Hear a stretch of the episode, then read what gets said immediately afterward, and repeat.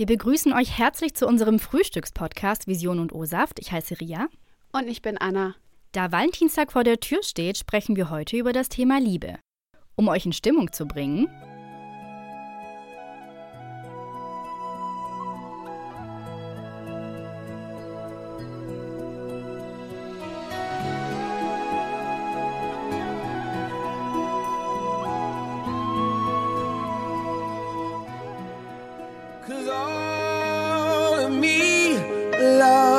all of you. Love your curves and all your edges, all your perfect imperfections. Give your all to me. I'll give my all to you. You're my Anna, was ist Liebe? Liebe ist laut Duden eine auf starker körperlicher, geistiger und seelischer Anziehung beruhende Bindung an eine bestimmte Person. Die ist natürlich verbunden mit dem Wunsch nach Zusammensein, Hingabe oder ähnlichem. Also hat Liebe eigentlich schlussendlich vor allem mit Gefühlen und Emotionen zu tun. Aber Liebe ist vielmehr eine biochemische Reaktion. Boah, du Romantik-Ninja. Ja, leider unromantisch, aber Liebe ist zunächst ein biochemischer Vorgang. Gerade einmal drei bis vier Sekunden brauchen wir, um zu entscheiden, ob wir jemanden mögen oder nicht. Verantwortlich dafür sind bestimmte Botenstoffe. Einer dieser Botenstoffe ist Dopamin. Das wird ausgeschüttet, wenn wir eine Belohnung erhalten. Der Dopamingehalt von Verliebten ist stark erhöht. Alles um einen herum wird nebensächlich und man hat nur noch Augen für den Partner. Außerdem wird Oxytocin ausgeschüttet. Dieses Hormon wird auch als Schmuse- oder Kuschelhormon bezeichnet. Je mehr Oxytocin in der Phase des Verliebtseins ausgeschüttet wird, desto höher sind die Chancen, dass die emotionale Bindung an den Partner auf lange Sicht erhalten bleibt. Oxytocin scheint also auf tiefgreifende Gefühle wie Liebe und Treue einen Einfluss zu haben.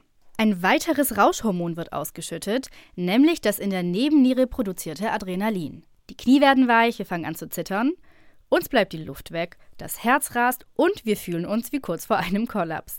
Die Reaktionen sind ähnlich wie in einer Angriffs- oder Fluchtsituation. Das Herzklopfen und das ganze Aufgeregtsein lässt aber leider irgendwann nach.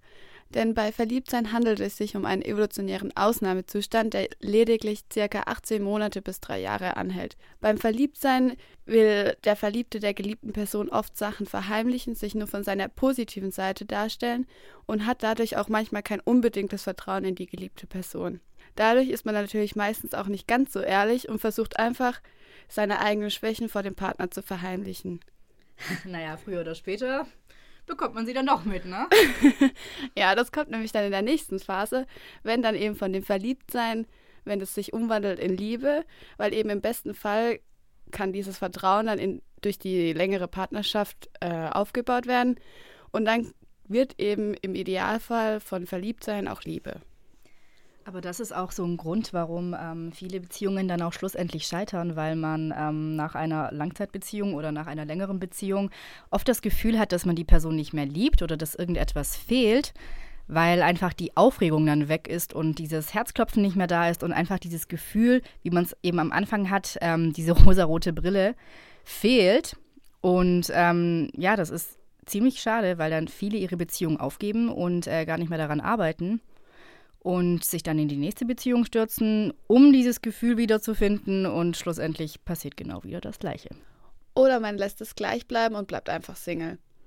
Denn wie festgestellt wurde, werden heutzutage die Beziehungsphasen immer kürzer und die Singlephasen dafür immer länger. Beziehungen halten generell nicht mehr so lange. Ich denke, das liegt daran, dass äh, Liebe heute auch gar nicht mehr so eine große Rolle spielt, da es ja mittlerweile verschiedene Beziehungstypen gibt die es damals noch nicht gab oder die damals zumindest noch nicht so im Trend waren.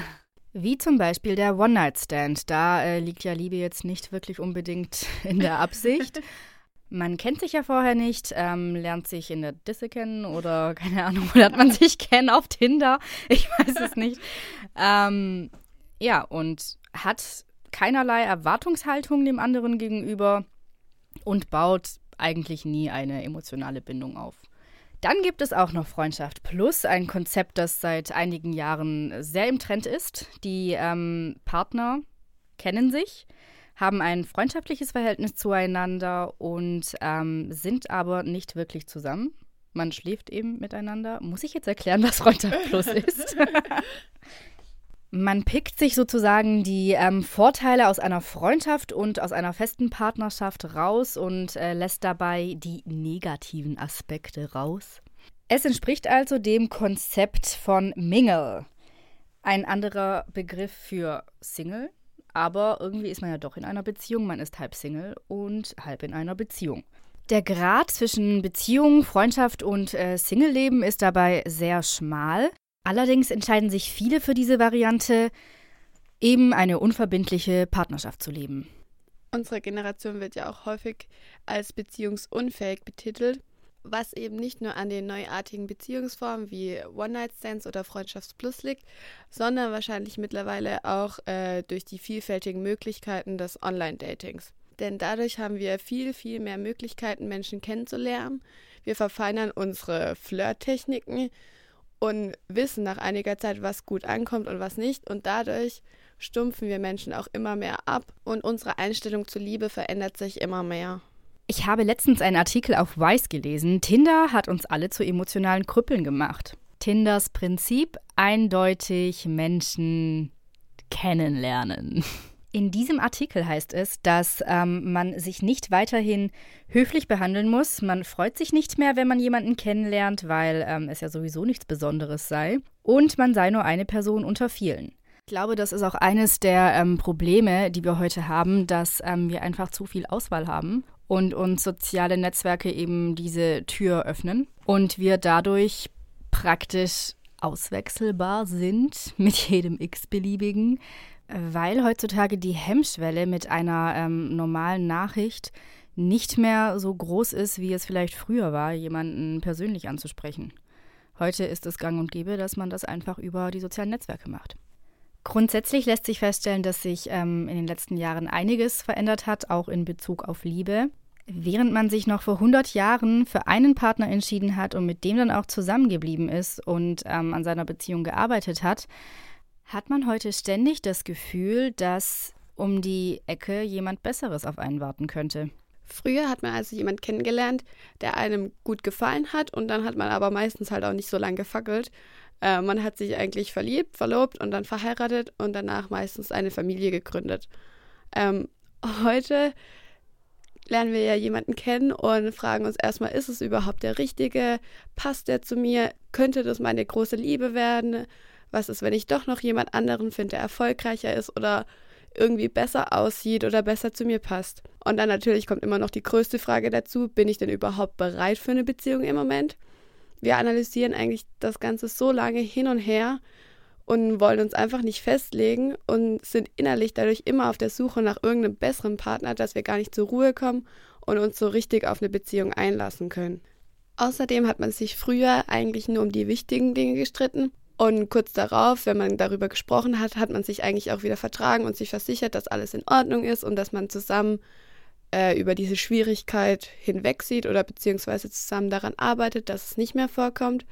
Und man hat halt einfach über seine Probleme geredet und gemeinsam nach einer Lösung oder einem Kompromiss gesucht. Heute dagegen streiten wir uns ja relativ oft. Wir suchen sogar regelrecht den Streit. Wir sagen auch immer, es ist nur der Fehler vom anderen, dass man selbst überhaupt nichts dazu beigetragen hat zum Streit. Man lässt den Partner schmoren, antwortet ihm nicht, ignoriert seine Anrufe, einfach um ihm zu zeigen, dass es so nicht weitergehen kann und er halt nicht so mit einem umspringen soll. Dazu kommt, dass man in Streitsituationen dann auch häufig darüber nachdenkt, dass man mit einem anderen Partner bestimmt nicht wegen jeder Kleinigkeit streiten würde oder dass ein anderer Partner viel mehr Rücksicht auf einen nehmen würde und allgemein das Zusammenleben viel harmonischer wäre. Ich glaube, ein wichtiger Punkt ist auch, dass ähm, man früher verstanden hat, dass es die perfekte Beziehung nicht gibt, dass sie einfach nicht existiert, sondern harte Arbeit ist. Zumindest macht man sich ja meistens am Anfang von der Beziehung beziehungsweise vom Kennenlernen die Mühe und äh, bemüht sich, versucht oft in Kontakt zu bleiben, aber da ist gleichzeitig das Paradoxe daran, dass wenn die eine Person schreibt, man zwar die Nachricht bekommt und auch meistens irgendwie runter scrollt und schon liest, aber man nicht auf die Nachricht drauf geht und erst meistens nach einer Stunde oder vielleicht auch zwei Stunden antwortet, einfach weil man sich, glaube ich, auch irgendwie so ein bisschen rar machen möchte, dass der andere nicht das Interesse an einer verliert. Ich kenne auch ganz viele Fälle, in denen dann ähm, Mädels die Jungs doppelt so lange warten lassen haben. Er hat zwei Stunden später geantwortet. Dann dachte sie sich, ja gut, dann antworte ich eben vier Stunden später. Aber das ist das, was ich an der heutigen Generation so irgendwie überhaupt nicht verstehe, warum man sich da rar macht, warum man unerreichbar wirken möchte, wenn man doch eh das Handy nonstop in der Hand hat.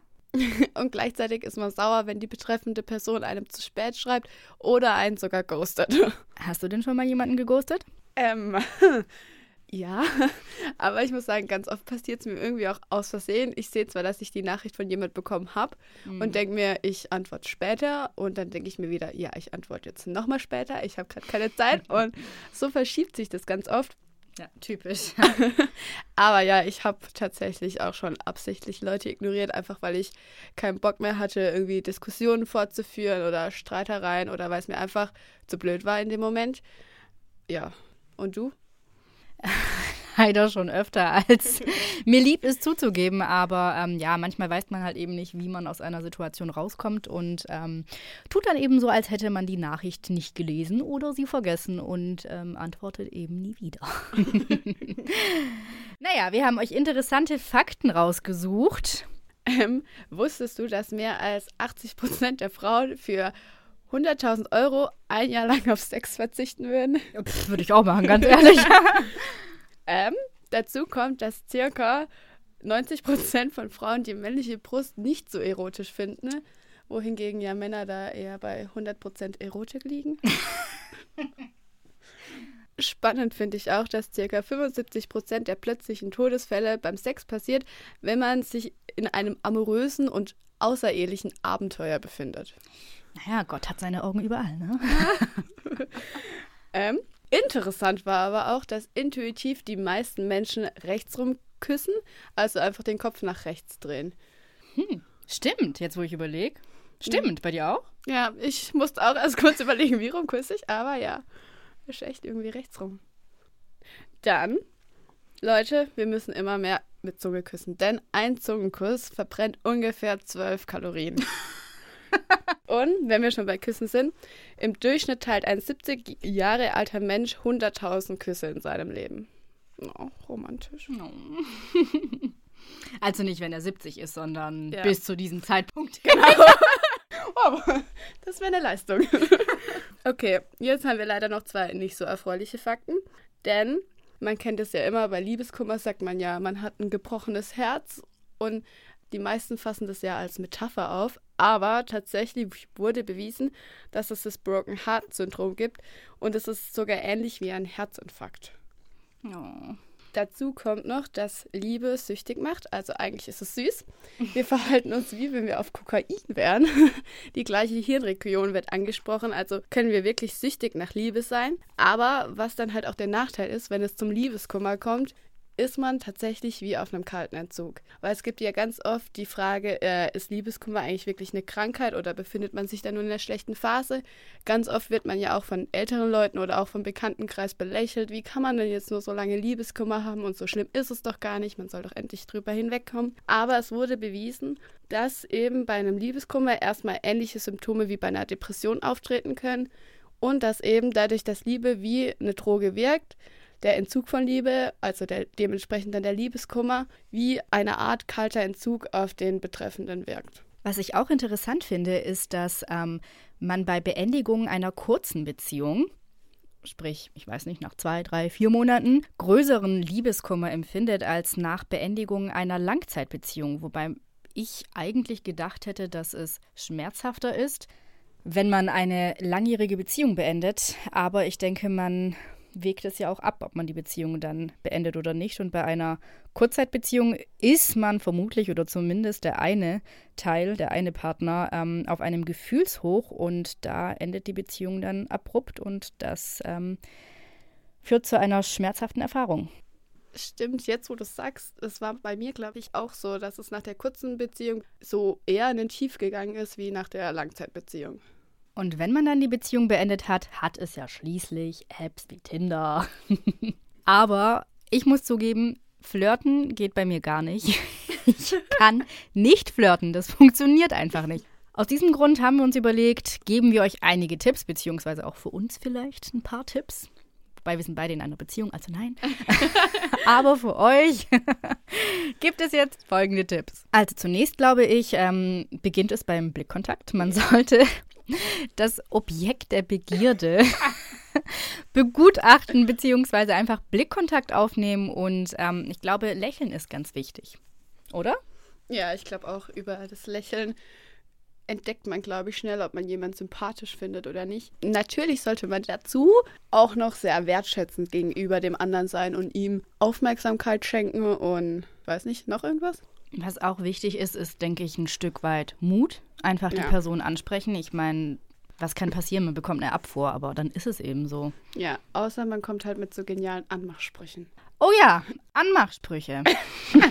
ich habe vor ein paar Monaten auf Instagram hat ja diese Funktion, diese Fragenfunktion. Welche Anmachsprüche gibt es? Ich lese euch jetzt mal die besten vor.